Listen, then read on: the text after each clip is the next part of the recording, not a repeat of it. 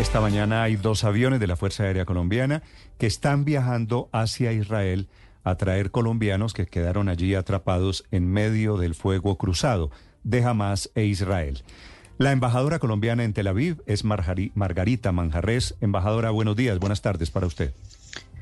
Buenas tardes, buenos días Néstor y Ricardo. Embajadora, ¿cuántos colombianos están en este momento en Israel? Bueno, en este momento eh, está el censo normal que tenemos nosotros aproximado siempre porque hay cifras que no se pueden constatar, eh, son entre 4.000 y 5.000 personas, pero eh, para efectos de nuestra función de asistencia estamos hablando primero de un grupo de turistas. Y generalmente los turistas cuando viajan, los colombianos cuando viajan no se registran con los consulados, entonces tampoco tenemos una cifra exacta de cuántos turistas hay. El registro ahí viene a ser como la clave de todo esto porque y qué bueno que lo mencionó usted porque implica que nosotros sabemos cuántos turistas hay. yo no puedo decir ahorita cuántos turistas hay, le puedo decir cuántos turistas eh, atendieron nuestro llamado, cuántos se han comunicado con el consulado y cuántos tenemos para repatriar. Entonces le pregunto, de los cuatro mil colombianos o cinco mil que están en Israel, turistas y residentes, ¿cuántos le han dicho a usted, a la Cancillería y a la Embajada en Tel Aviv, que necesitan ser repatriados producto de la guerra? Muy bien. Eh, la cifra cambia todos los días. Eh, ayer teníamos 280, hoy tenemos 300. Eh, eso es lo que le puedo decir a este momento. 300 personas que han solicitado asistencia y que implica pues todo el acompañamiento hasta que logremos la repatriación. ¿Y los van a traer con los aviones de la FAC? ¿Los traen a los 300, embajadora? Eh, sí, la orden del presidente, el compromiso del canciller y de nosotros aquí en la embajada es, es garantizar eh, el bienestar, la seguridad y la repatriación de los colombianos. Quisiéramos que todos los que piden irse se pudieran ir, pero tuvimos que hacer esa clasificación porque estas personas están de paso, no tienen cómo pagar un hotel, no tienen el dinero para estar o una red de apoyo. Entonces, en esa lista hemos priorizado. Tenemos la lista general de quienes están de paso y ahí tenemos una, un subgrupo de personas mayores o con condiciones de salud delicadas o con niños menores. Y, empieza, y empezamos a depurar la lista. Eh, con el apoyo de la Fuerza Aeroespacial y el ministro de Defensa, entonces hemos logrado el primer vuelo que salió ayer a las 3 de la mañana, como ustedes saben. Ese vuelo llega mañana aquí a Tel Aviv a las y sale a las 10 de la mañana con un grupo de 108 personas. Ese vuelo ya está lleno, tenemos las personas clasificadas y son de esa lista, de sublista priorizada. Ese avión se devuelve a Lisboa y en Lisboa hace una parada y se encuentra con el segundo avión que ya ha venido de Colombia también cambiamos a las personas a ese avión, nuestro consulado, nuestra embajada en Lisboa les van a proveer un, kit, una lonchera, por así decirlo, y unas bebidas para que puedan asumir un viaje de, más de nueve horas, porque es un vuelo con sillas económicas y no tiene las comodidades de un vuelo comercial, obviamente. Entonces tenemos que brindarles también ese apoyo. Van acompañados de un médico para atender cualquier eventualidad y acompañamiento incluso psicológico. Y el avión que los dejó regresa aquí a Tel Aviv. Entonces, nuestra aspiración, mi deseo más grande, y la verdad que estoy súper feliz, es que tendremos un segundo vuelo de otras 108 personas el viernes a más tardar o el sábado a primera hora. Entonces, entonces, para ordenar, ¿son dos vuelos ahora y puede haber un tercero? Sí, por supuesto, porque, porque nosotros, mire, estamos, eh, en, la prioridad del gobierno y la prioridad del presidente es la atención a los colombianos acá. Y tenemos con esa prioridad del presidente, ir etapa por etapa y paso por paso. Cuando hayamos salido de las emergencias y esa lista esté, vamos a seguir con los otros grupos. Eventualmente ya tenemos solicitudes de residentes que se quieren ir a Colombia, que están residentes acá o que tienen doble nacionalidad, pero que quieren regresar a Colombia por las circunstancias. Si de aquí a unos días vamos, usted sabe la complejidad, acabo de escuchar el análisis político que nosotros también lo hacemos porque es parte de mi función. Eh, si la complejidad de esto y la situación geopolítica se llega a escalar, pues vamos a tener que seguir en esto. Si las cosas llegan a un cese al fuego, a una tregua, a una sala de negociación o a lo que sea, pero una resolución positiva en el sentido de que baje la violencia y el conflicto se suspenda o se detenga, entonces pues pararemos las repatriaciones. En el peor escenario tenemos que pensar que incluso los residentes que quieran ir a Colombia tenemos que, que llevarlos y ese es el compromiso, eso se haría. Embajadora, hay informaciones que no son muy alentadoras sobre la suerte de Ivonne Rubio, la, joven eh, de, nacionalidad colombiana, la joven de ancestros colombianos, que se encuentra desaparecida en compañía de su novio Antonio Macías. ¿Qué información oficial tienen ustedes en la embajada sobre ellos? Eh, mire, usted ha tocado un caso que realmente es supremamente doloroso, es el caso más difícil que nos ha tocado. Ese caso lo conocimos por conducto de la tía de ellos. Ella se contactó con la cónsul y ahí empezamos a pedir la documentación, eh, verificamos la nacionalidad. Son en efecto nacionales colombianos, aunque también son nacionales israelíes. Ellos residen aquí en, Israel. Cuando ocurre semejante tragedia, pues los padres inmediatamente acuden a las autoridades locales, hacen la denuncia y empiezan todos los protocolos que tiene Israel. Em, y dentro de eso, pues cuando se descubrió, eh, se descubrieron los cuerpos en el lugar donde ocurrió la fiesta, entonces las, las familias, ellos tuvieron que aportar su ADN para mirar, para hacer el cotejo. Eso, digamos que esa es la etapa. Y después descartan también con, con la información oficial si se encuentran en, dentro de los rehenes que están en Gaza. Eh, nosotros como autoridad local recibimos información oficial y yo tengo información oficial. Es una situación en la que yo no me quiero pronunciar en este momento por respeto a la familia, al dolor del padre, yo también soy madre, eh, no quiero ser yo quien, quien esté dando el parte de avance, cómo fue la investigación, si encontraron, qué pasó con el ADN, qué pasó con el, lo otro. Creo que es una situación delicada que requiere toda nuestra prudencia y prefiero dejarlo usted con este, con este, con este punto. Han avanzado las investigaciones, hay, hay novedades seguramente. Eh, y en el momento que corresponda y respetando eh, ese sentimiento que le digo y sobre todo a su familia, a sus padres, eh, se, se sabrá. No, lo entiendo perfectamente. Lo que usted nos quiere decir, respetando el dolor de la familia, es que efectivamente no son buenas las noticias para, para quienes estaban buscando a Ivonne Rubio. Mire, yo le puedo decir que yo ya tengo la información oficial. En este momento yo tengo que decir que están desaparecidos, ¿ok?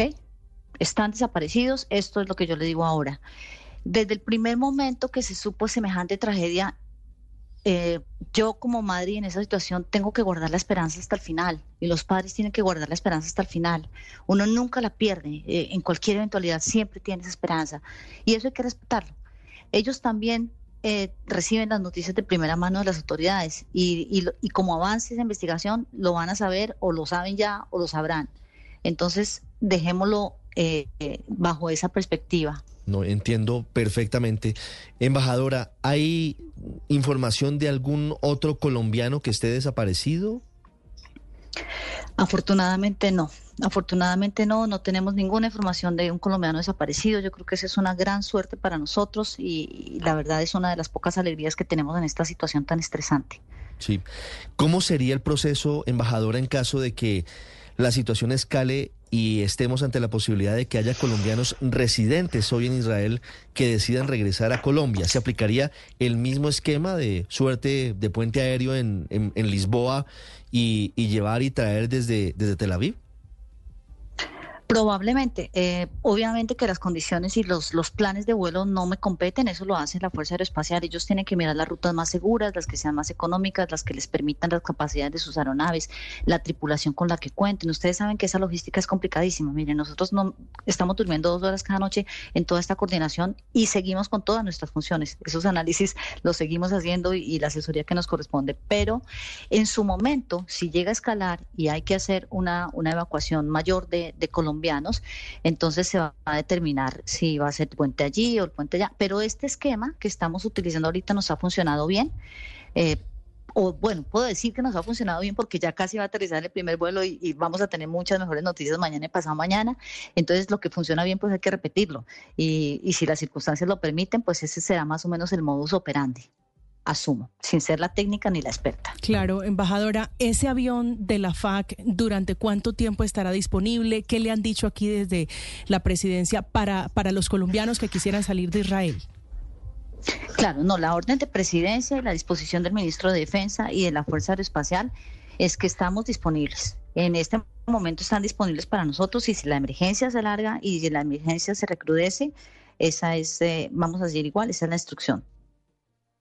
Pues esperemos que se confirmen las noticias. Ojalá no sea la mala noticia que usted está anticipando sobre, sobre Ivonne. Eh, de Antonio, de Antonio, ¿usted cree que pudo correr una suerte diferente, embajadora? Sí, Néstor, ahí también es lo mismo. Yo no quiero ser eh, repetitiva, les pido muchísima comprensión, no, pero es la, la misma situación, es la misma situación que les he descrito. Sí, o sea, la suerte de Ivonne es la misma suerte de Antonio. No, Néstor, solamente le digo que en este momento, y discúlpeme, eh, estoy un poco eh, alterada, también este emocionalmente para nosotros es fuerte. Eh, están desaparecidos los dos. En este instante están desaparecidos. esperemos. Lo dejo, lo dejo así. Entiendo que hay que ser respetuoso con las familias de estos muchachos colombianos. Embajadora Manjarres, gracias por acompañarnos esta mañana desde Tel Aviv. ¿Cómo está usted? Déjeme hacer una pregunta final. ¿Cómo está usted y cómo está el equipo de Colombia allí?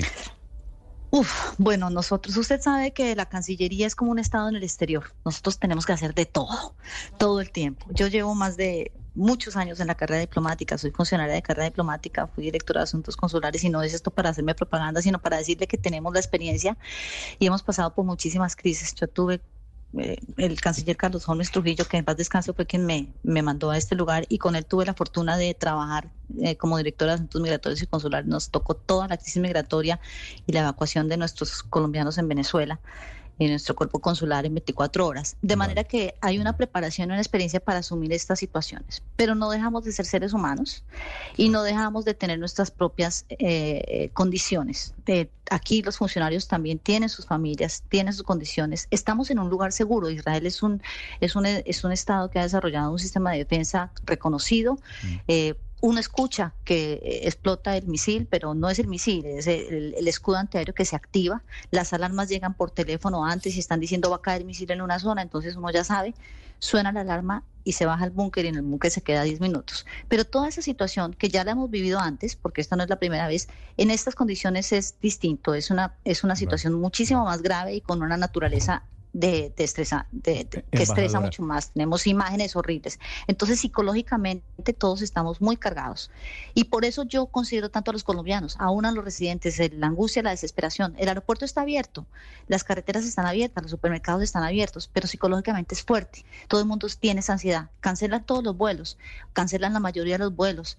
Eh, hay incertidumbre y eso es un peso grandísimo. ¿Israel le ha hecho saber a usted algún comentario, alguna molestia? Por la posición del presidente Petro? No. Eh, mire, yo tengo aquí tres años y nosotros, eh, el Estado colombiano tiene una posición muy clara frente, frente a la zona y frente al Estado palestino y a, Israel, ya lo dijeron, no lo voy a repetir.